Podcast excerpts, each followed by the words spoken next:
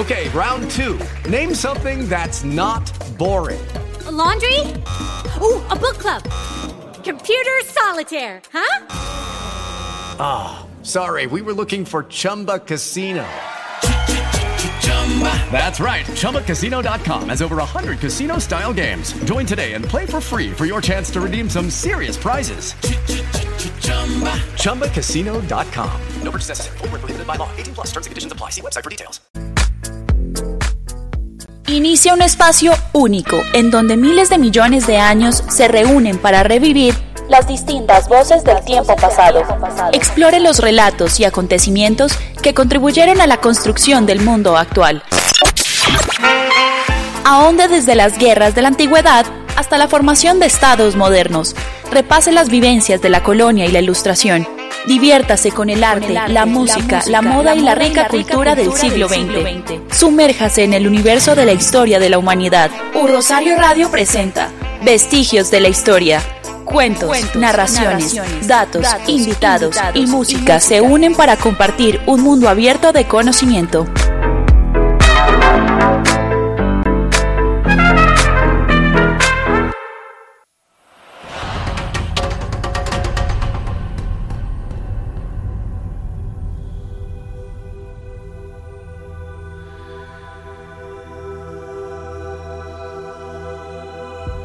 Hola, hola, ¿cómo están? Muy buenas tardes para todos nuestros oyentes y amigos que hoy sintonizan vestigios de la historia cuando el reloj nos está marcando en este preciso momento la 1.59 de la tarde con una lluvia que no se imaginan, están recogiendo animales en parejas, pero que eso no les impida acudir a la Feria Internacional del Libro desde donde hoy estamos transmitiendo a través de las ondas digitales de U Rosario Radio y que ustedes pueden escuchar en www.urrosarioradio.co y nos pueden también escuchar en vivo a través de la plataforma Spreaker.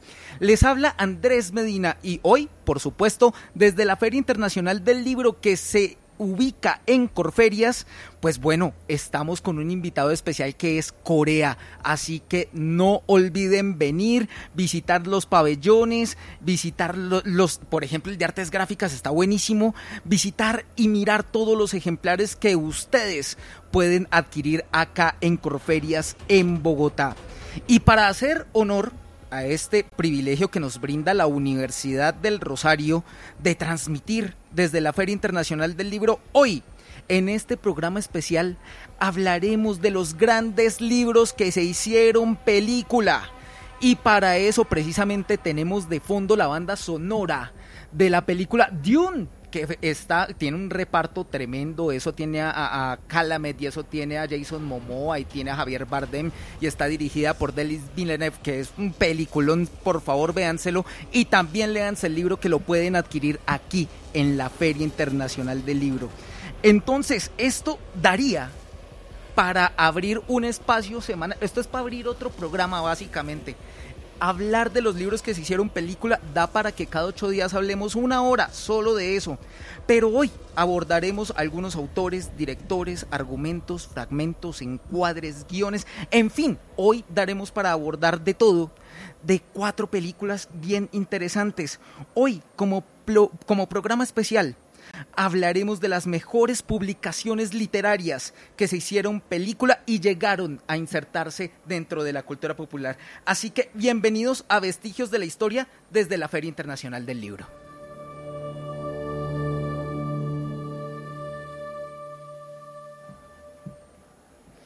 Bueno, y para hablar de todo esto, arranco por mi derecha porque tenemos mesa de trabajo completa hoy.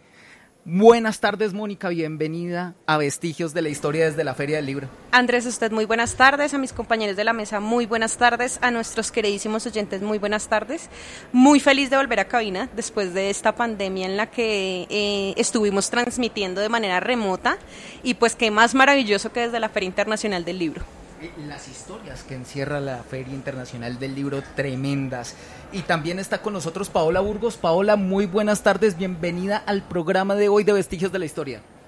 Gracias Andrés por esa bienvenida y por supuesto emocionada de tener a toda la mesa de trabajo junta de nuevo. Muchísimas gracias, Paola. Bienvenidas las dos. Y también en la mesa de trabajo de regreso está Julián Castro. Julián, muy buenas tardes. Bienvenido a la Feria del Libro y a Vestigios de la Historia. Andrés, muchísimas gracias por este gran saludo. Saludo también a toda la mesa de trabajo. Y qué mejor que regresar rodeado de estos libros y nuevas historias.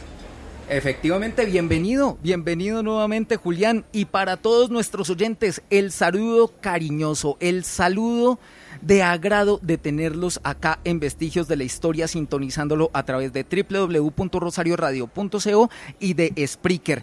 Recuerden que si quieren ponerse en contacto con el programa, pueden hacerlo a través de todas las redes sociales, de Twitter, de Instagram, de Facebook, de YouTube, con el usuario arroba Rosario Radio. Si quieren contactarme a mí, pueden hacerlo a través de la, plata, de la red social Twitter con el arroba Andrés Medina, en el fanpage de Facebook, escritor Andrés Medina, y también en el canal de YouTube Las historias charladas de Andrés. Paola, cuénteme si quieren seguir a la Matriarca Creative Studio, si quieren seguir todo ese trabajo buenísimo que hacen, ¿dónde pueden seguirla? Claro que sí, Andrés, la pueden seguir en www.lamatriarcaestudio.com o a través de nuestras redes sociales, a través de Instagram en arroba la matriarca guion al piso CS. Bueno, muchísimas gracias Paola, muchas, muchas gracias por esos contactos.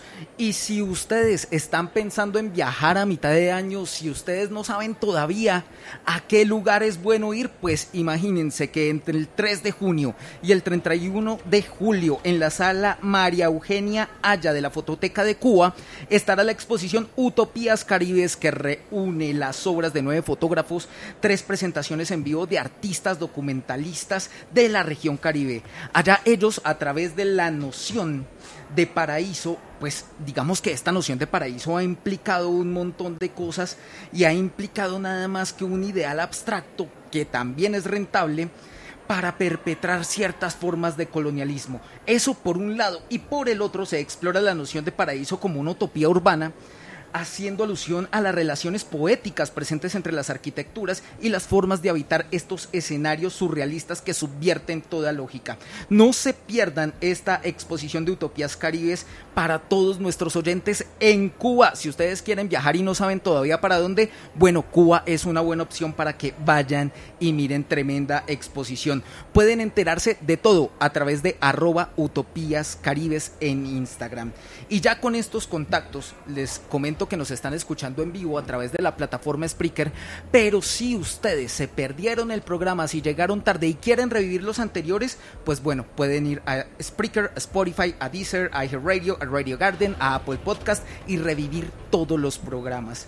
En la dirección nos acompaña hoy Juan Sebastián Ríos y también nos acompaña Mario Castro en la mesa de trabajo.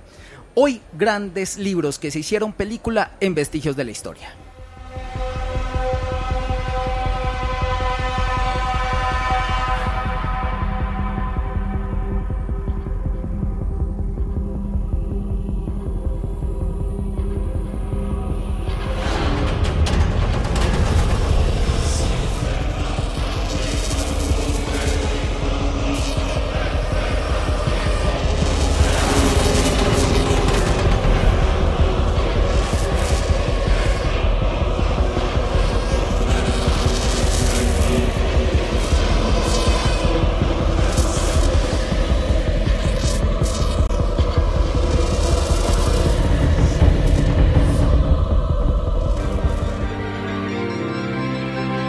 ¿Y hoy, a qué suena el pasado?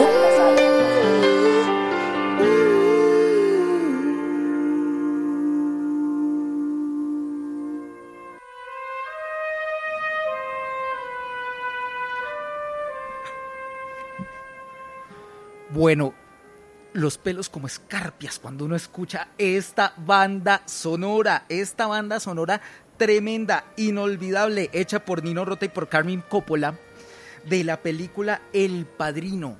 Ojo, para mí, para mí, porque hay un montón de rankings, hay muchos sistemas de posicionamiento de películas, para mí esta es la mejor película de la historia del cine.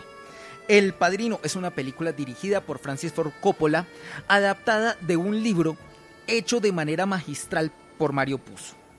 Así, a grandes rasgos, así como a brochazo, El Padrino es una novela de género criminal que pues fue escrita, como ya les dije, por Mario Puzo, que originalmente publicó una de las mayores editoriales del país estadounidense como Putman Sons en 1969. Detalla la historia ficticia de una familia de la mafia siciliana que se asentó en Nueva York y que está encabezada por Don Vito Corleone, que está caracterizado en la película magistralmente por Marlon Brando. El gran jefe se va a convertir en sinónimo de la mafia italiana y la trama nos va a transcurrir entre el 45 y el 55 del siglo XX. También nos nos proporciona un trasfondo bien interesante de la huida de Vito Corleone de Italia. El libro va a ser tan importante, el libro va a ser tan bueno que va a introducir términos italianos como consiglieri, caporagime, la cosa nostra, el pezzonovante, la omertà, y a la audiencia le va a fascinar meter todos estos términos dentro, dentro de su habla cotidiana. Formó además las bases de la película después dirigida por Francis Ford Coppola y en 1974 y 1990 se rodaron las dos secuelas con nuevas contribuciones de Puzo, pero también ahí pues vamos a tener nuevas incorporaciones como la de Sofía Coppola, como la de Andy García, ya en la tercera entrega. Julián, hablemos del padrino, hombre, cuénteme, ¿cuál es la importancia del padrino? ¿Cuál es la Pues- importancia como marca, no? Claro, claro que sí. Primero que todo, eh, coincido con usted, escuchar la música nomás del padrino ya es totalmente relevante, mucho más, mucho más cuando pues eh, se, toma un vino al lado de esta película. Entonces, así es que se debe mirar. Los invito a todos a ver El Padrino, a poder leer el libro también, obviamente. Pero pues es que sin lugar a dudas es una película que marcó la historia y divide la historia en dos. Hay unas escenas bastante fuertes, bastante duras. Eh, todos los hijos, Sony, Fredo, Michael, por favor. eh, es una familia característica que realmente eh, es, es- es extraordinaria, es extraordinaria realmente. Bueno, efectivamente, a través de los ojos de Michael, a través de la historia de Michael Corleone, que es como lo que hila, como lo que trenza las tres películas, uno puede ver ese, ese conflicto interno, esas pequeñas luchas que tiene él, ¿no? Totalmente. Yo creo que también eh, es, es claro empezar a marcar la, la tendencia que tiene una familia italiana en esa mafia italiana eh, y trazó incluso la, el estereotipo o el arquetipo de cómo se comportaba una familia siciliana de la mafia italiana. Entonces, pues obviamente eh, trazó muchísimas, eh, como digo, lineamientos, estereotipos y una familia muy unida, pero al mismo tiempo traicionada por dentro. Efectivamente, efectivamente. Y además, que, quiero hacer énfasis en algo, y es que Julián ahorita nos decía, esto cambió la historia a través de unas escenas muy puntuales, ¿no? Tiene unas escenas que quedan en el imaginario de la gente. Mónica, ¿cuál es, por ejemplo, su escena favorita? ¿Cuál es su escena favorita? O episodio favorito, también hablando del libro, porque aquí hablamos de las dos cosas. ¿Cuál para usted es la escena que sobresale en las películas del Padrino? Bueno, Andrés, no, no quiero hacer algún spoiler para alguien que no se la haya visto, eh, pero creo que en la primera parte del Padrino hay un momento crucial y, y es cuando Michael, digamos que mi lectura personal es cuando Michael empieza a ser un Corleone. Ese momento en el que él debe tomar una decisión muy importante e involucrarse en los negocios de su familia creo que es donde, donde la, la historia da muchos giros, donde pasa lo inesperado, pasa lo impensado. Eh, y pues digamos que incluso en las secuelas vemos ya como protagonista a Michael. Entonces, por eso para mí esta escena es fundamental eh, para el desarrollo de toda la historia. Bueno, usted no hizo el spoiler. Alerta de spoiler, lo haré yo. yo voy a hacer, pues es que es imposible no nombrar esta escena. Es imposible no nombrar esta escena porque creo saber a cuál está haciendo referencia Mónica y es a la cena con Virgil Solozzo cuando Michael decide asesinarlo en el restaurante que además le dan el paso a paso de cómo hacerlo. El arma está en el baño, usted tiene que salir caminando porque si sale corriendo muestra desesperación. Es una escena limpia, ¿no? Sí, la escena, la puesta en escena y digamos que la contribución del director de la escena es impecable. Eh, digamos que los personajes y los actores eh, personifican muy bien todos los dilemas y todo lo que está en juego en ese momento. Em, pero digamos que mi favoritismo puntual acá es más por lo que pasa en la historia de aquí en adelante. Creo que es un momento que cambia las cosas para toda la familia Corleone. Efectivamente. Julián, ¿usted tiene una escena favorita? Me leyó la cabeza, realmente, eh, para mí, para mí hay una escena fundamental, es la del caballo. Wow. la cabeza del caballo sobre las sábanas representando, yo tengo un Lucky Land Casino asking people what's the weirdest place you've gotten lucky. Lucky? In line at the deli, I guess. Aha, in my dentist's office. More than once, actually. Do I have to say? Yes, you do. In the car before my kids' PTA meeting. Really? Yes. Excuse me, what's the weirdest place you've gotten lucky? I never win and tell. Well, there you have it. You can get lucky anywhere playing at LuckyLandSlots.com. Play for free right now. Are you feeling lucky? No purchase necessary. Void where prohibited by law. 18 plus. Terms and conditions apply. See website for details. Hello, it is Ryan, and I was on a flight the other day playing one of my favorite social spin slot games on ChumbaCasino.com. I looked over the person sitting next to me, and you know what they were doing? They were also playing Chumba Casino. Coincidence? I think not. Everybody's loving having fun with it. Chumba Casino is home to hundreds of casino-style games that you can play for free anytime, anywhere even at 30,000 feet. So sign up now at ChumbaCasino.com to claim your free welcome bonus. That's ChumbaCasino.com and live the Chumba life. No purchase necessary. BGW. Void prohibited by law. See terms and conditions. 18 plus. Un poquito más de poder que usted. ¿Ah? Imagínate eso. Eh, efectivamente, además que esa escena está muy atada, le hice una propuesta que no pudo rehusar, ¿no? Le hice una oferta a la que no se pudo rehusar. Palabra insignia del padrino. Imagínense que yo tengo una frase que muy seguramente ustedes recordarán, la traigo acá, la voy a leer tal cual. Fue dicha por Don Vito Corleone a Michael, casi al final, casi dándole una advertencia. Le dice a Michael, mira, Barcini irá contra ti primero. Te invitará a una reunión con alguien de tu absoluta confianza, garantizando tu seguridad. Y en ese encuentro serás asesinado. Quien te hable de esa entrevista es un traidor. No lo olvides. Impresiona. Esta es, yo creo que mi escena favorita de El Padrino. Y por supuesto, vayan, léanse El Padrino, vaya, véanse El Padrino. Es una película tremenda, es una película de culto, es una película, reitero, para mí la mejor de la historia y es definitivamente una indispensable para poder hablar de cine. Primera película entonces, El Padrino, película dirigida por Francis Ford Coppola, libro escrito por Mario Puzo y que ustedes no se pueden perder.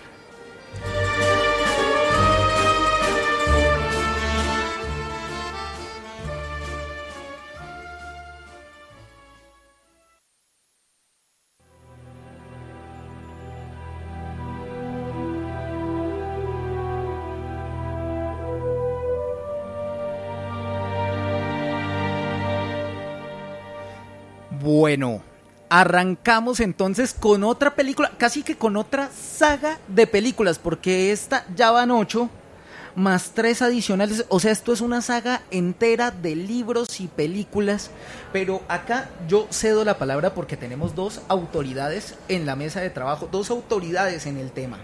Y son Mónica y Paola que nos van a hablar de Harry Potter, de todos los libros, de las películas, de todo lo que salió de esta saga que no marcó solamente una generación, sino varias generaciones. Esto sigue marcando en serio. Entonces quiero arrancar, Mónica, por favor, hágase una pequeña reseña. Eh, Es irrespetuoso casi hacer una reseña completa de todo esto en menos de... eh, pues, Esto nos da para otro programa. Pero háganos una pequeña reseña de la historia de Harry Potter. ¿De qué trata? Bueno, entonces voy a tratar de ser lo más concreta posible. Confieso que es muy difícil porque soy eh, autoproclamada fan de Harry Potter, eh, muy fan. Entonces voy a hacerlo lo más resumido posible.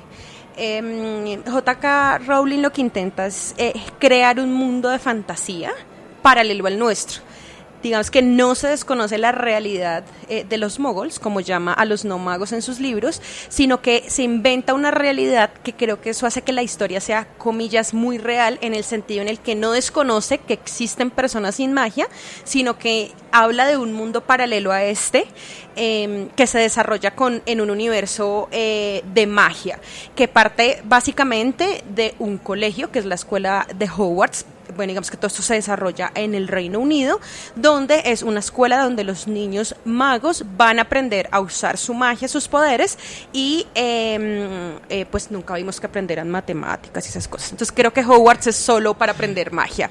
Y, em, y digamos que es como la puerta de entrada también para que estos jóvenes magos pertenezcan al mundo mágico. Ellos tienen su propio banco, tienen sus propias escuelas, tienen su propia moneda, tienen su propio sistema político. Eso es lo que hace J.K. Rowling. Crea un universo paralelo al nuestro, mágico. eh, y pues digamos que ahí se decantan muchas cosas. Las películas, por supuesto, casi medio parque de, atracciones en Universal en Orlando, Florida, dedicado exclusivamente a este universo mágico. Eh, y pues básicamente seguimos la historia de Harry Potter, un niño que no sabe que es mago, es un niño huérfano que vive con sus tíos, eh, vive debajo de la escalera porque digamos que sus tíos no lo quieren tanto y un día descubre que es mago, va a Hogwarts hacia amigos eh, y le pasan muchas cosas en el transcurso. Lo que vamos a ver es por qué quedó huérfano. Quién mató a sus padres y él básicamente cómo va a vengar esa muerte. Eh, allí hace amigos y se desarrollan una, una serie de eh, aventuras, por llamarlo así, dentro de este mundo eh, mágico. Tanto los libros como las películas van tomando un tinte un poco más rudo a medida que van avanzando.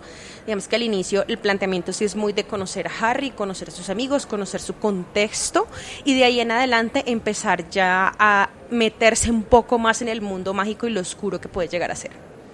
Bueno, Mónica, hay algo que a mí me llama especialmente la atención de Harry Potter y es que cuando uno habla de adaptaciones de películas y libros, mucha gente ve la película, de hecho la película es un fenómeno comercial creo que un poco más en alza que el del libro, pero con Harry Potter no pasa eso, es decir, cada libro que salía era un fenómeno comercial, la gente iba y lo compraba a montones, es decir, Paola, Harry Potter ha marcado más de una generación.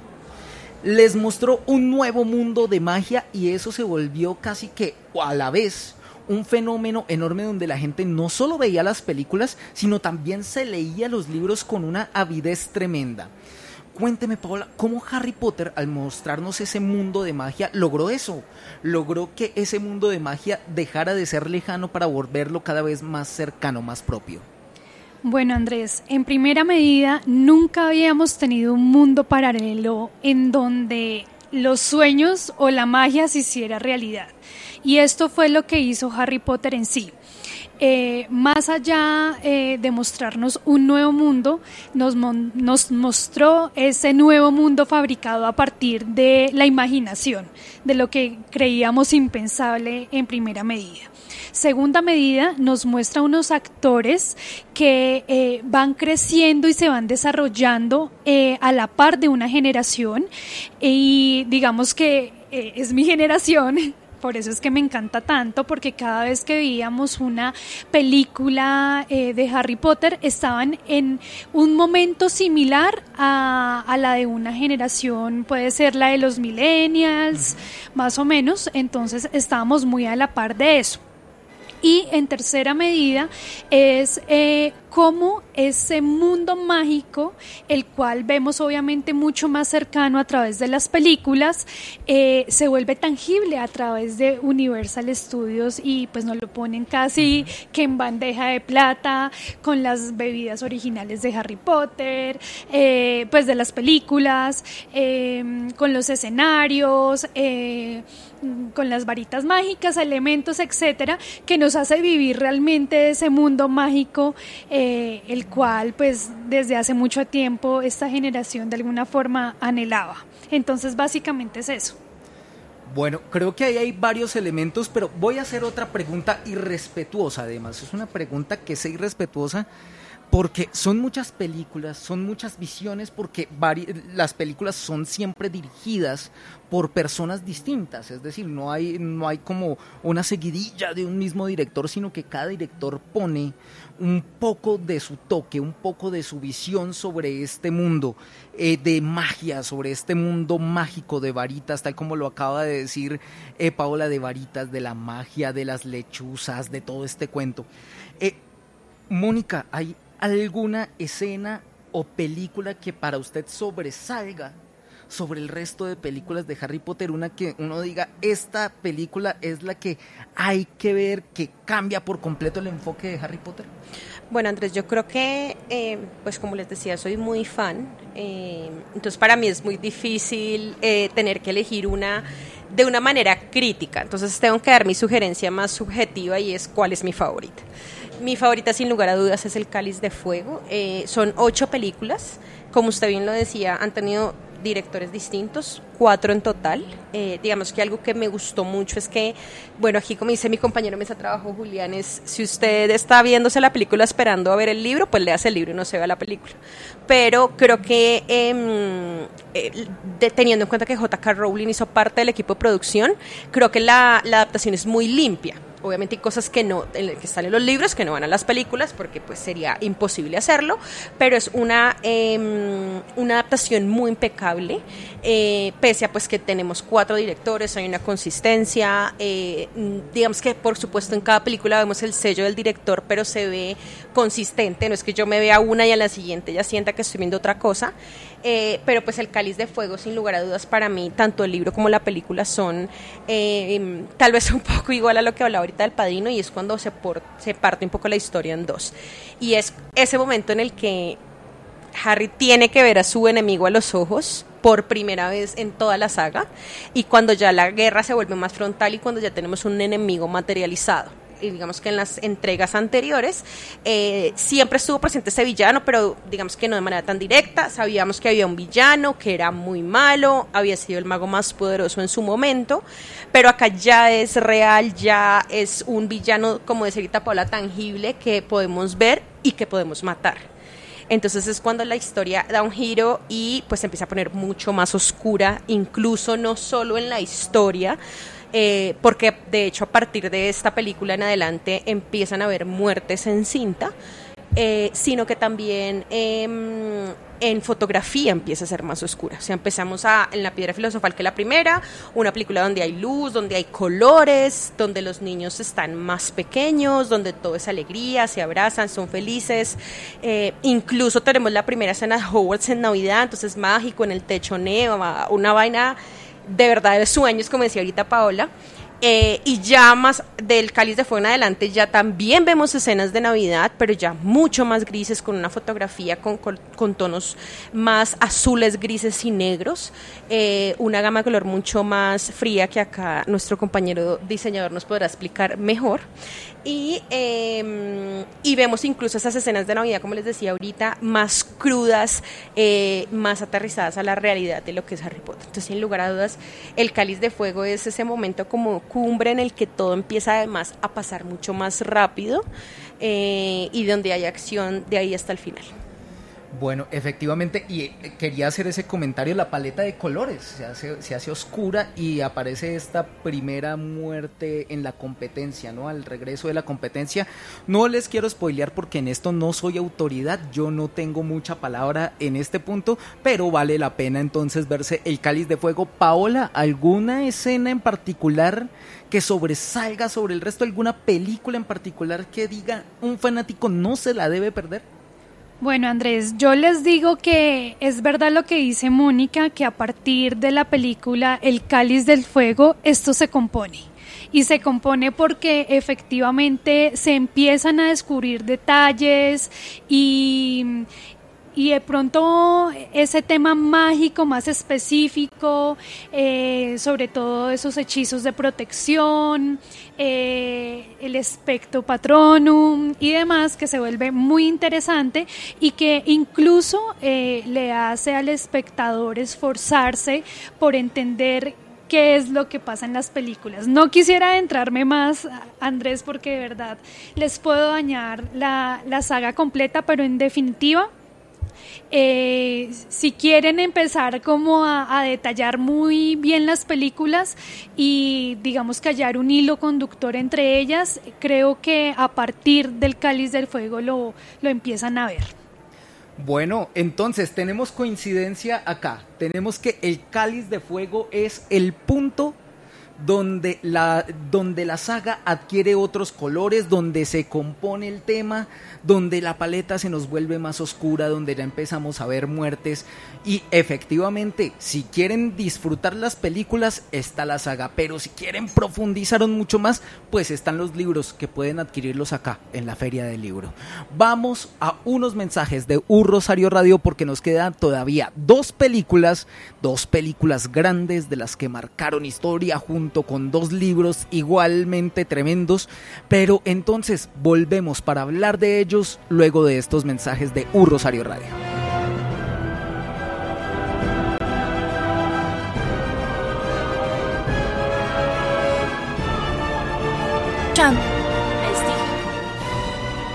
Escuchando Vestigios de la Historia.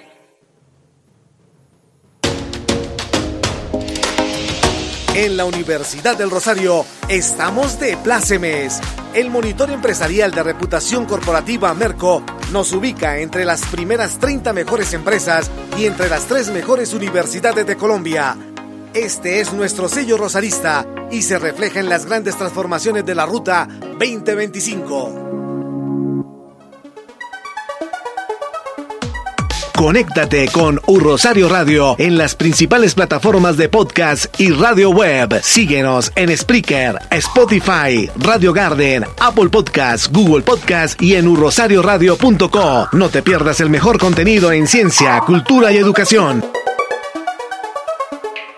¿Sabías que la Universidad del Rosario te cuida de corazón? Es por esto que ha creado una gran ruta de apoyo para la prevención de dificultades de With the Lucky Land slots, you can get lucky just about anywhere. This is your captain speaking. Uh, we've got clear runway and the weather's fine, but we're just going to circle up here a while and uh, get lucky. No, no, nothing like that. It's just these cash prizes add up quick. So I suggest you sit back, keep your tray table upright, and start getting lucky. Play for free at LuckyLandSlots.com. Are you feeling lucky? No purchase necessary. Void where prohibited by law. 18 plus terms and conditions apply. See website for details. Lucky Land Casino asking people what's the weirdest place you've gotten lucky? Lucky? In line at the deli, I guess? Aha, in my dentist's office. More than once, actually. Do I have to say? Yes, you do. In the car before my kids' PTA meeting. Really? Yes. Excuse me, what's the weirdest place you've gotten lucky? I never win and tell. Well, there you have it. You can get lucky anywhere playing at LuckyLandSlots.com. Play for free right now. Are you feeling lucky? No purchase necessary. Void where prohibited by law. 18 plus. Terms and conditions apply. See website for details. salud mental y acompañamiento en los casos en que sea necesario. ¿Quieres saber cómo funciona? Aquí te contamos. La línea UR Te Cuida de Corazón 305-7171515 es un canal que te permite activar acompañamientos inmediatos en situaciones difíciles. En la opción 1 vas a encontrar Sanamente UR. En este canal contarás las 24 horas del día con el acompañamiento de profesionales que podrán brindarte apoyo en circunstancias de crisis emocional o de riesgo de suicidio. Marcando la opción 2, te comunicas directamente con el equipo Cora, con quienes podrás recibir comprensión, orientación, recepción y acompañamiento en relación a circunstancias de violencias basada en género y discriminación. Y en la opción 3, puedes contactarte con servicio médico en cada sede para recibir apoyo en emergencias de salud al interior del campus. Así que guarda este número y recuérdalo. 305-7171-515. UR Te Cuida de Corazón es la línea de atención directa que la universidad ha creado para ti, buscando ofrecerte cada vez más oportunidades de acompañamiento.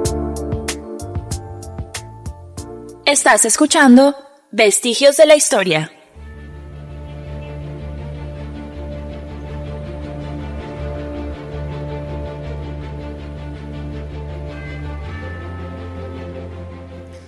Bueno, yo escucho esta banda sonora y me dan ganas de salir corriendo a buscar el Santo Grial, sea donde sea que este, este, este libro es una maravilla.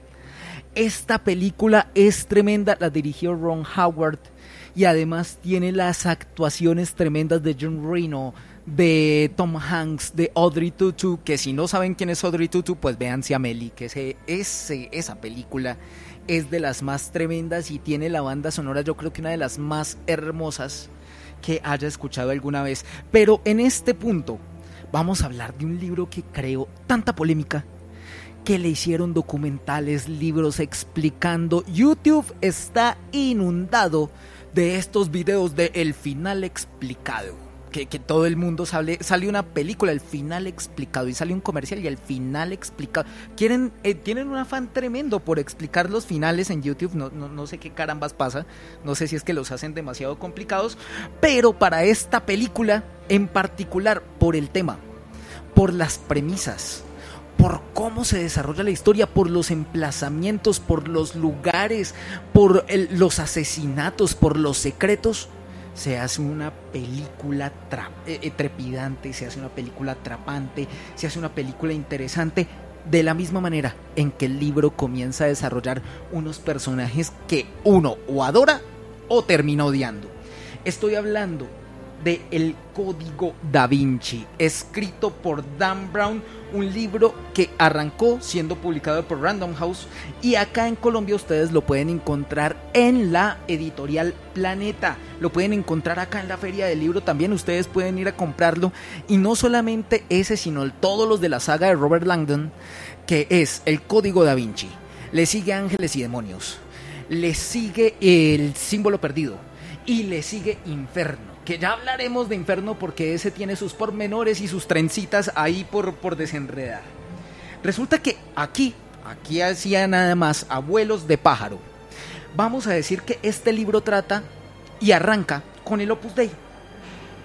Resulta que el Opus Dei, que además es una prelatura ecuménica creada en el siglo XX, fundada por José María Escribá de Balaguer, resulta que el Opus Dei estaría involucrado en un secreto, en una conspiración, estaría involucrado en el encubrimiento de la verdadera historia de Jesucristo, quien hipotéticamente y según este libro se habría casado con María Magdalena y habría tenido descendientes que llegaron a Francia y llegarían hasta la dinastía merovingia, por allá después, antecitos de los carolingios, ahí estaba la dinastía merovingia, y los reyes hipotéticamente eran descendientes del mismísimo Jesucristo, o sea, aquí no estamos hablando de cualquiera, es Jesucristo el que tiene los descendientes ahí en Francia. Resulta que la teoría expuesta literariamente por Dan Brown, que además le tocó responder por una demanda porque es que esas premisas ya venían en dos libros anteriores que era El legado mesiánico y El secreto del Grial, que eso fueron publicados por Richard Leake y, y por Henry Lincoln, además, dos librazazos tremendos. Pero Dan Brown va a coger pedacitos de esos dos libros, va a crear su libro, como pasaría con el Joker, con estas películas de Taxi Driver y El Rey de la Comedia, y ¡pum! le salió su obra. Pues acá va a coger pedacitos de esos dos libros y Dan Brown va a crear este libro impresionante. Y resulta que no solamente va a tener que responder a esta demanda, sino que también va a despertar un montón de críticas entre los académicos por contener errores históricos, geográficos, religiosos, culturales, sobre todo porque da unas afirmaciones sin prueba, pero sobre todo porque dice que el cristianismo ha estado viviendo conscientemente dentro de una mentira fraguada por la Iglesia Católica en los últimos dos mil años, o sea, no le dio por meterse con nadita, con el catolicismo y el cristianismo nada más, no quiso meterse con nada.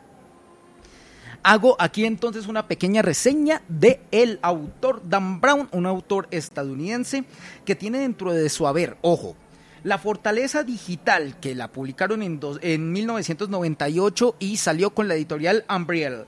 De la misma manera que La Conspiración, Deception Point, que fue publicada en 2001 bajo la misma editorial. Y de aquí viene toda la saga de Robert Langdon con Ángeles y Demonios, que es de la editorial Umbriel, y fue adaptada al cine en 2009. Que esa sería con Ayelet Sorier, con esta eh, actriz israelí, ¿no? De ahí saldría también el Código Da Vinci, publicada en 2003 con la editorial Umbriel, eh, adaptada al cine en 2006. Además, El Símbolo Perdido de la editorial Planeta, adaptada a una serie nada más en 2021. Es una serie que nos ha llegado ahí como por dos laditos, pero vale la pena verse. Inferno, que está adaptada por la editorial Planeta, está publicada la editorial Planeta, perdón, y fue adaptada en 2016. Y El Origen, por supuesto, El Origen que esperamos que llegue pronto a las salas de cine y la banda sonora que escuchamos de fondo es de Hans Zimmer, que pues es un señor autor de bandas sonoras. El tipo es un duro. Hans Zimmer fue el que compuso la banda sonora para las Batman de Christopher Nolan. Así se las dejo. O sea, así nada más por lo bajito. Paola, una pregunta respecto a este libro que se mete con lo delicado, se mete con Jesucristo, se mete con María Magdalena, con el cristianismo, con el catolicismo, aquí se mete con unas afirmaciones por lo demás tremendas. El libro fue censurado en varios países, pero en la adaptación cinematográfica se suavizaron varias cositas, es decir, sabemos que no toda la gente se leyó el libro, pero como se van a ver la película, entonces vamos a levantar el pie del acelerador, vamos a ser más delicados Aquí mi pregunta, ¿la intensidad del discurso es directamente proporcional al público al que nos dirigimos? Es decir, si ya vamos para todo el mundo, ¿tenemos que levantar el pie y decir no seamos tan agresivos? Bueno, Andrés, yo creo que esto depende. Creo que mm, principalmente estas películas también están dirigidas a un público más abierto, más inquieto.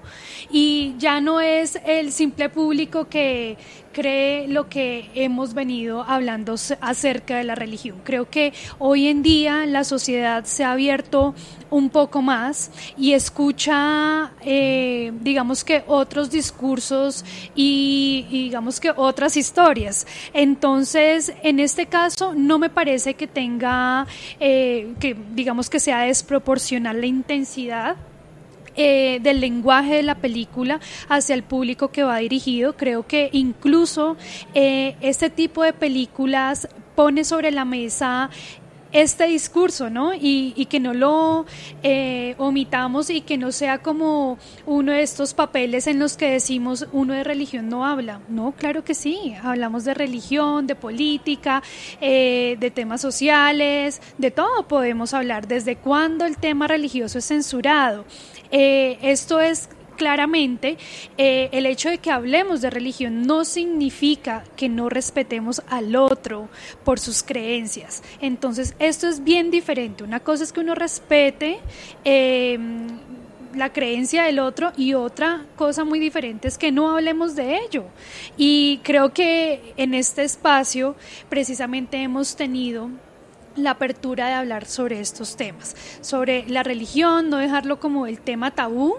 Eh, y, creo que también las películas hoy en día también están abriendo esta puerta para que todos podamos participar y todos podamos dejar eh, nuestro punto de vista frente a estos temas. Entonces me parece más bien muy interesante este discurso que están manejando las, las películas de hoy en día.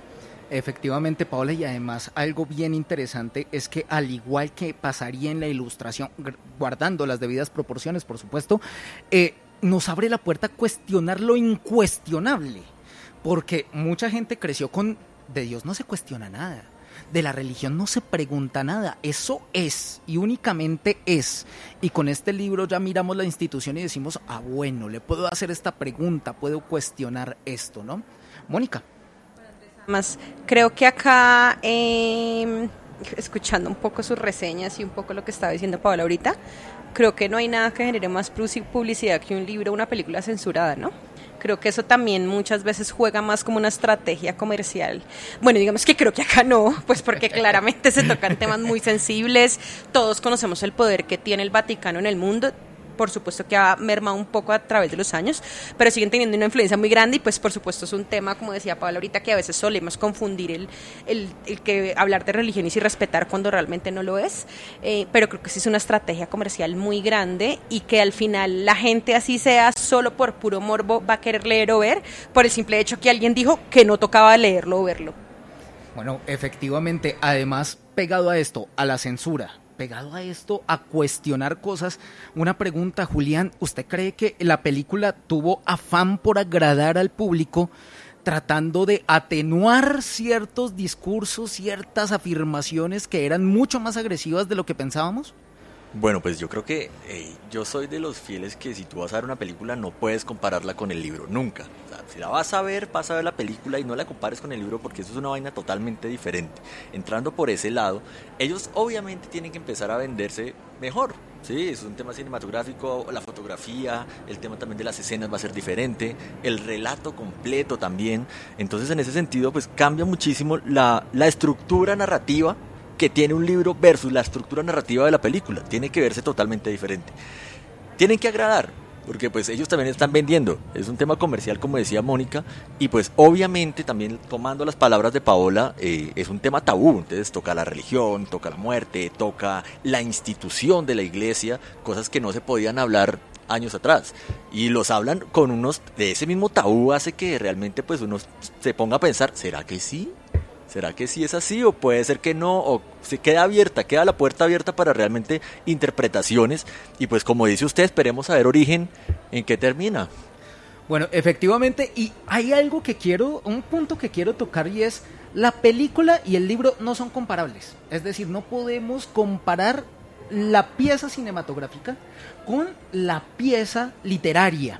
Pero pasa algo y es que fuera de micrófonos Mónica me decía, a mí el final de la película Inferno, eso a mí no me gustó, a mí ese final no me pareció. Mónica, ¿qué pasó con ese final de Inferno? ¿Qué fue lo que pasó ahí en la película y en el libro? Bueno, entonces yo estoy un poco de acuerdo con Julián con que pues uno no puede verse la película esperando encontrar el libro, pero creo que sí uno espera como tener nociones de lo que es la película, como les contaba hace un poco, con Harry Potter obviamente hay cosas que quedan por fuera, pero las películas son muy fieles a lo que la autora quiso plasmar en los libros. Ahora con eh, Inferno sí es un problema personal, eh, pues porque además ese libro tiene un significado personal eh, muy grande, digamos que gracias a ese libro literalmente me cambió la vida. Eh, no por el libro, sino porque le aconteció y ahí les dejo a, los chismosos para que se inventen historias. Eh, pero literalmente el libro me cambió la vida. Entonces, vuelvo y les digo, no por el contenido per se, sino por lo que suscitó alrededor de haber leído ese libro. Y eh, creo que yo en la vida soy, y para quienes me conocen, yo soy un poco cruda, muy aterrizada, eh, fantaseo con Harry Potter, pero realmente em, soy muy aterrizada a la realidad y suelo ser muy cruda con muchas cosas. Y creo que de Inferno eso fue mucho lo que me gustó tal vez, su final que no es ese final feliz y creo que es una dosis de realidad, que en la realidad no todos son finales felices, que como usted Andrés muchas veces me lo ha dicho, en la vida no pasan cosas buenas o cosas malas o cosas bonitas, simplemente pasan cosas.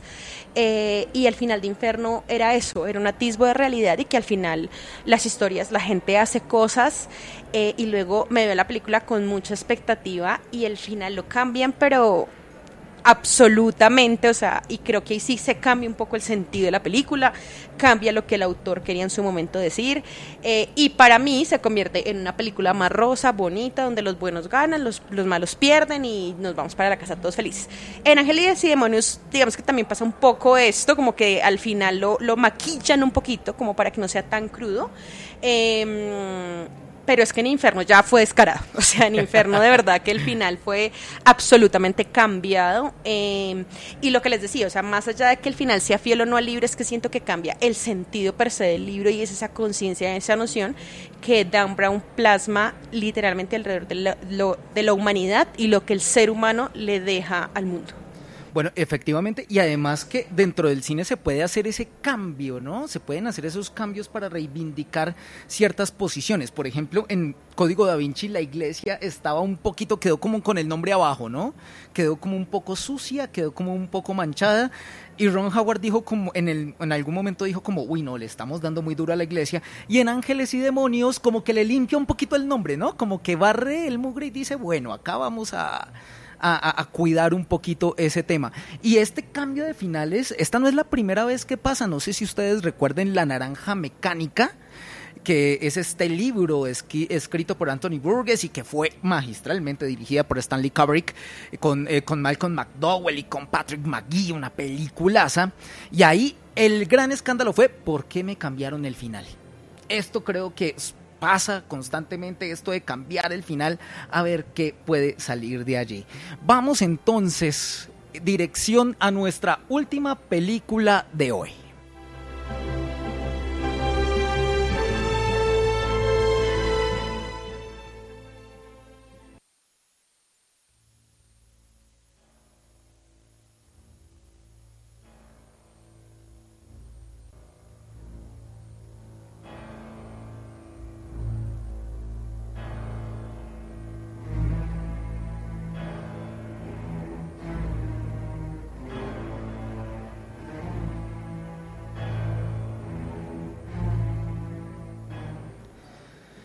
Listo. Eh, aquí, cuando vamos a hablar de esta película y de esta novela, estamos hablando de una de las mejores piezas literarias que se haya escrito en la historia.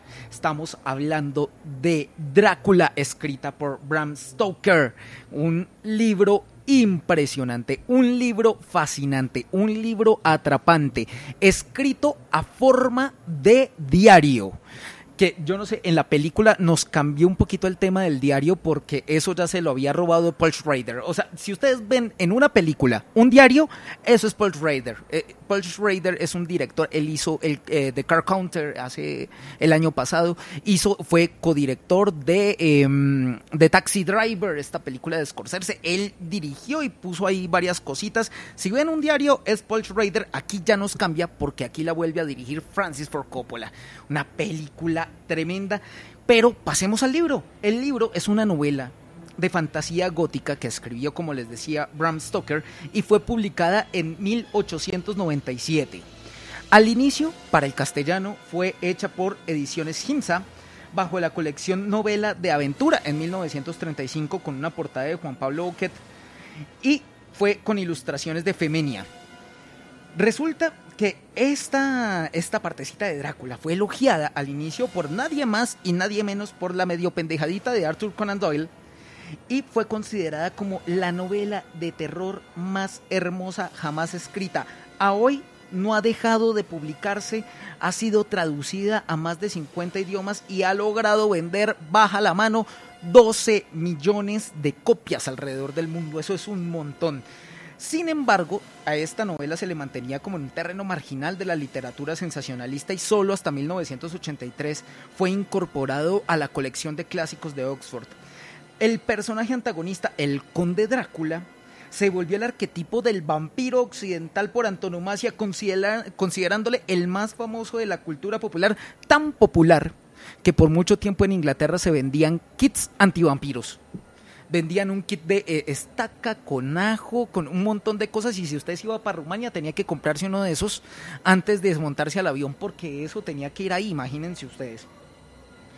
Este personaje ha sido adaptado al cine en los cómics, en el teatro, en la televisión y en innumerables ocasiones siendo una de las más famosas Nosferatu, pero también siendo una de las más aclamadas la adaptación hecha por Francis Ford Coppola, que tiene a nadie más ni a nadie menos ojo a este reparto. Tiene a Gary Oldman y Anthony Hopkins en la misma película. Además tiene a, a Keanu Reeves, tiene a Winona Ryder y además la dirige Francis Ford Coppola. O sea, un cine que más pide. Uno, ¿qué más pide? Está el Real Madrid del cine, está ahí metido. Esta banda sonora hecha por Wozniak Killer, una banda sonora tremenda y además este tipo también ha sido uno de los grandes. Julián, una pregunta. ¿Cuál es su figuración inmediata de Drácula? Para usted, ¿qué significa Drácula? ¿Y qué imágenes toman, por ejemplo, del cine para construir a Drácula? Pensé que me iba a preguntar si me iba a comprar el kit antivampiros, hermano. Eh, eh, totalmente, pues yo creo que para mí, Drácula, obviamente el arquetipo sale de este libro, ¿sí? Y es el estereotipo de todas las películas, pero voy a hacer una, un comentario de Millennial, Hotel Transilvania, hermano. Ah, bueno. El Conde Pátula. Son Dráculas animados totalmente diferentes que realmente pues llegan a otro tipo de de, público, con otro tipo también de esencia, de marca, de experiencia, pero pues no deja de ser el conde, ¿no? No deja de ser ese, ese mito, ese personaje fantástico, muy chévere, muy bonito.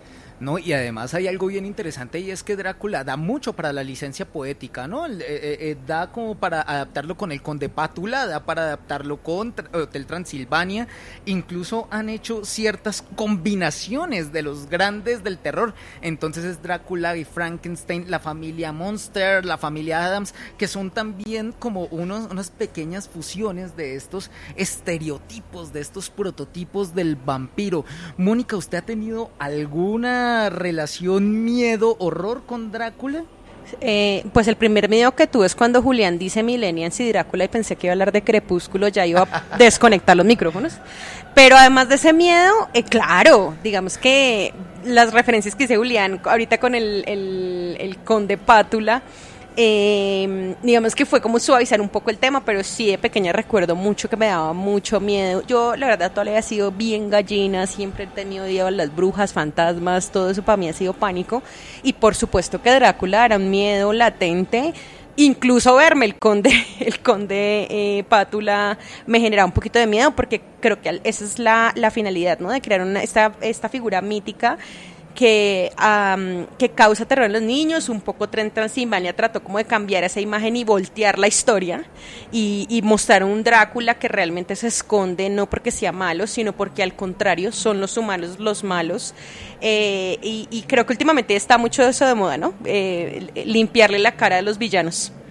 Ah, bueno, eh, eh, eso sí, eh, últimamente hemos tratado como de humanizar un poquito a los villanos, ¿no? Que, que, no es un malo porque sí, sino que tiene un montón de matices, de profundidades en los personajes. Ahora que Julián me decía comentario Minelian, adaptaciones de Drácula, las paletas Drácula. Las yo coleccionaba los muñequitos de paletas Drácula. Y Paola, no sé usted en dónde más haya visto a Drácula, en las películas, en las paletas, o sea, está en todo lado este prototipo del vampiro, ¿no? Cada vez que salen las paletas Drácula, yo soy la primera en pedírmelas todas. Eh, Andrés, más allá de eso, yo también creo que eh, el hecho de que retomen las películas, tanto los villanos, que en las películas se aborden temas religiosos, temas fantásticos, simplemente es esa puerta abierta de visibilidad hacia, eh, digamos, mantener vivo lo que de pronto en algún momento se ha olvidado. Es por eso que digamos que la religión es importante tocarla de nuevo, no dejarla como quien dice en el, en el cuarto de abajo porque definitivamente es algo que eh, si no se toca o si no se habla en las películas o en los libros y demás va a quedar en el, en el olvido. Entonces también para nuestros oyentes el mensaje es cuando revivimos películas, cuando la religión digamos eh, se transpone en, digamos que en, en la lista del cine y demás, no tiene nada más que ver que precisamente eh, que se le está dando la relevancia y la importancia que amerita. Bueno, efectivamente, aquí hay que empezar a hablar de todo. Aquí hay que dejar de tener el tema de no hablamos de esto porque de pronto herimos la susceptibilidad. No, hay que hablar de todo. Mónica. Sí, muy en sintonía con lo que dice Paola, creo que hay que hablar de todo, incluso de lo que se nos dice que no se hable, eh, y sobre todo estos villanos, como los llamamos, malos, los malos de la historia, hay, hay que hablar de todo, hay que visibilizar todo, em, porque creo que eso, como dice eh, Paola, deja que la historia no olvide, y pues al final el arte, teatro, literatura, cine, música, eh, nos cuenta la historia. Entonces sí creo que es muy importante no, no permitir que estas eh, eh, cosas se olviden porque además considero que aunque Drácula, por ejemplo, Frankenstein y todos estos monstruos eh, sean de fantasía, sí tienen de trasfondo una crítica social y una muestra de realidad de en el momento en el que fueron escritos. Bueno, entonces, con estas intervenciones finales, recta final en Vestigios de la Historia.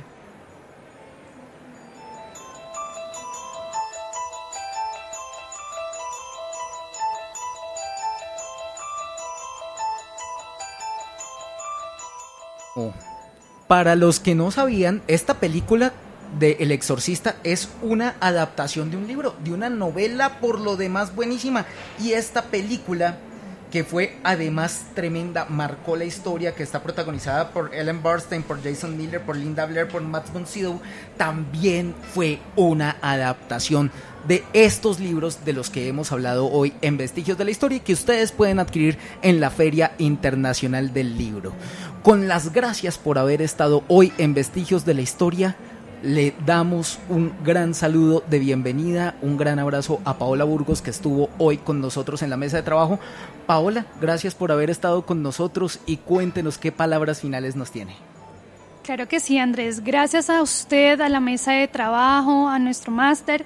Y eh, pues me despido con este mensaje y es, eh, los invito a que vean, descubran nuevas películas y sobre todo las que son entre comillas tabú. Los invito a ver una serie súper buena que es de religión, pero no necesariamente religión católica, es unorthodox. Oh, buena. Muy buena. se la tienen que ver.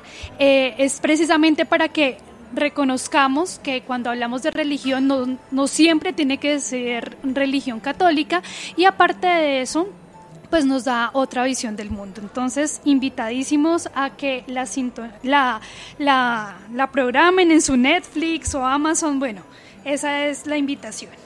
Muchísimas gracias Paola y muchísimas gracias por haber estado hoy en la mesa de trabajo. Mónica Cortés, muchas gracias por habernos acompañado. Muchas gracias Andrés, a todos mis compañeros de la mesa de trabajo y mi recomendación de siempre, eh, creo que se nos quedó hoy porque el, corto, el tiempo era muy corto, pero todos los libros de Stephen King y sus adaptaciones tienen que estar. Hoy hablando de literatura y cine, léanse los libros de Stephen King, vean sus adaptaciones, hay películas, hay series, montones, no se las pierdan. Cualquiera no van a la fija. Éxito. Por supuesto, yo recomiendo personalmente El Resplandor. Buenísima.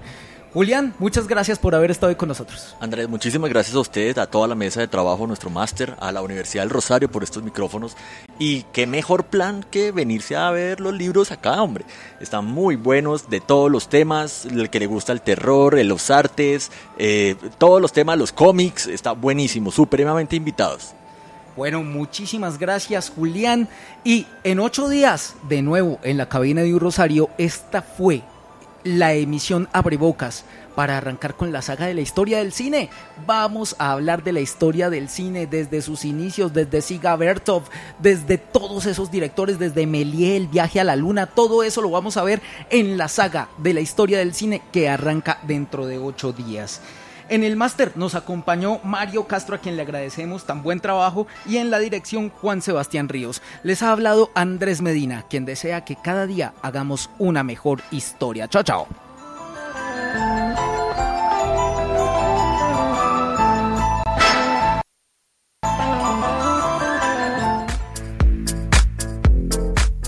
Termina un espacio único en donde miles de millones de años se reunieron para revivir las distintas voces del tiempo pasado. Exploramos los relatos y acontecimientos que contribuyeron a la construcción del mundo actual.